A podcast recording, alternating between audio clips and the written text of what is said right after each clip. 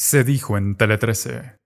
Analizamos este impasse y sus consecuencias con Axel Callis, que ya está aquí en nuestro estudio. Axel, buenas noches. Hola, buenas noches, Ramón, ¿qué tal? Usemos una analogía futbolística. Tú eres futbolero, yo Así igual. es. ¿La ministra quedó con tarjeta amarilla? Sí, y en algunos campeonatos con dos amarillas uno se va con partido de suspensión. ¿Cuánto crédito entonces queda? Yo creo que no tiene crédito, para nada. Yo creo que está con el- la cuenta corriente en rojo, eh, porque no es un hecho esto aislado, es una consecuencia y está muy concentrado en muy poco tiempo, si eso es lo que pasa. Ya, dices tú que no es el primero, por lo tanto, hagamos una cronología de varias situaciones que la han complicado en el último tiempo. El 15 de marzo, la situación de la visita a Temucuicui, que no pudo concretar porque hubo disparos allí. El 24 de marzo hubo críticas al Poder eh, Judicial. Recordemos esa comparación de si era rubio o no era rubio y cómo lo detenían a las personas dependiendo del lugar en donde ocurría. Y el 31 de marzo, las disculpas por el tema de usar el término, el concepto de Walmapo. Escuchemos precisamente esa última para seguir conversando.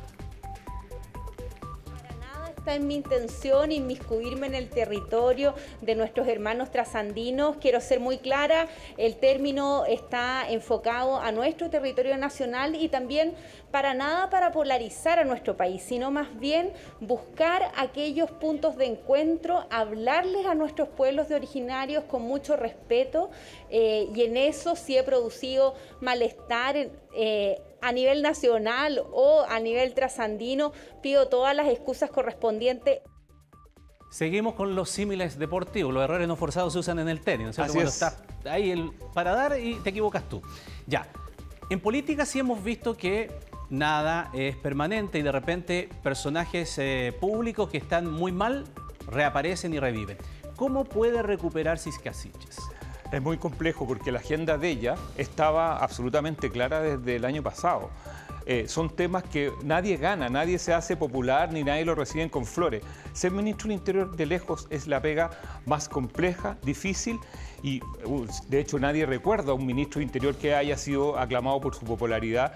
José Miguel Insulza, que de ahí se fue a la OEA, pero en realidad los ministros de Interior salen, o ministras, o ministros de Interior salen por conflicto. Acá el problema es que la agenda, Ramón, estaba muy clara siempre. Narcotráfico, migrantes, eh, el tema del conflicto de la Araucanía y para qué te digo todo lo que es el crimen organizado y lo que tiene que ver con el control del orden público. Si hay dos cosas que deterioran a un gobierno es la falta de control de orden público y los problemas económicos. Entonces acá la agenda de ella no es una agenda para salir ganador, es una agenda para dar trato, para generar algún tipo de acuerdo, para avanzar en algún tema. Y queda comprometida, porque en el fondo el liderazgo que se requiere para enfrentar esos problemas, yo creo que ya están un poco eh, magullados, por decirle de una forma elegante. El conflicto de la Araucanía requiere de una estrategia de diálogo con muchos actores y tener una ministra que va a medir ahora mucho sus palabras, porque en el fondo ser ministro de Interior es tomar riesgo. Y cuando uno viene de una seguidilla de errores o de problemas ya con respecto a cómo se interpreta el cargo, yo diría que está, entre comillas, como se dice vulgarmente en la política, pedida. A uno le pueden gustar más o menos las encuestas, creer más o menos, pero esto es lo que dicen respecto de la evaluación de Isquia Siches en estas tres semanas que ha estado como eh, ministra de Estado. De hecho, el ranking de evaluación de los ministros en febrero eh, estaba en el primer lugar con 68, lo seguía Jackson, Camila Vallejo, Mario Marcel, ministro de Hacienda, que luego va a estar con nosotros aquí en el estudio, Carlos Monte, Maya Fernández. Pero eh, esa situación ha ido cambiando con el tiempo. Ahora en marzo, Mario Marcel está con 62% y Siches baja, aunque sigue allí con el 62%. Eh, ¿qué, pasa, ¿Qué pasa allí? ¿Cómo, cómo recuperarse de- en los números en la encuesta? Porque una cosa es la, la- la visión también de la opinión pública, que es muy importante. Y, el problema que tiene Isquia Siches es que es muy conocida.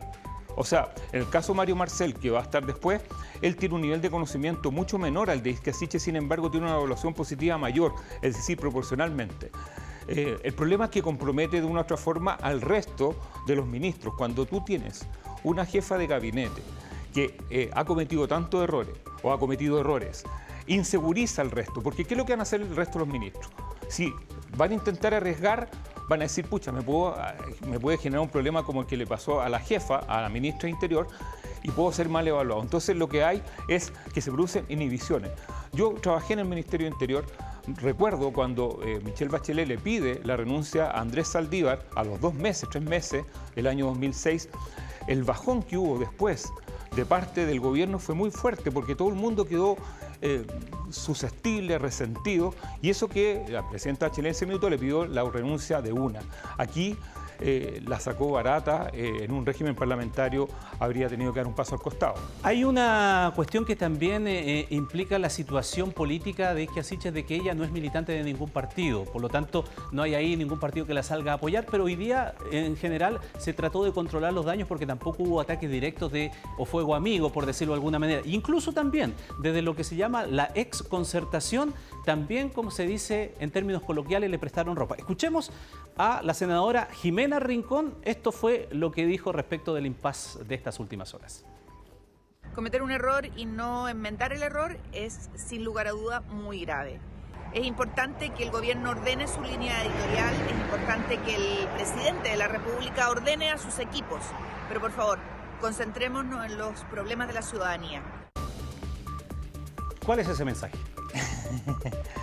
Aquí eh, una de las cosas, uno de los misterios del día es por qué la exconcertación salió tempranamente a apoyar a Istiasiche, que es independiente.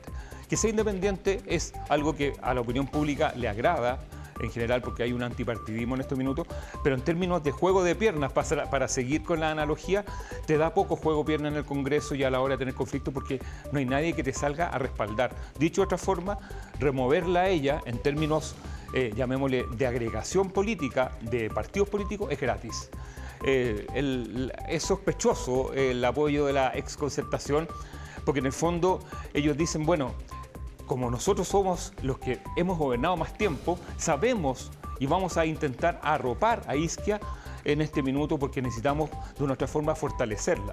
A mí lo que la pregunta que nos tenemos que hacer es por qué reacciona la exconcertación que viene llegando el gobierno y las personalidades de la Dignidad que llevan mucho más tiempo y del Frente Amplio no los vimos durante el día eh, prestándole un apoyo restricto a la ministra de Interior. Es decir, el presidente Boris cerró solo el, el conflicto. Ahora, lamentablemente los conflictos, como ya lo hemos aprendido en la historia, no se cierran cuando los presidentes deciden.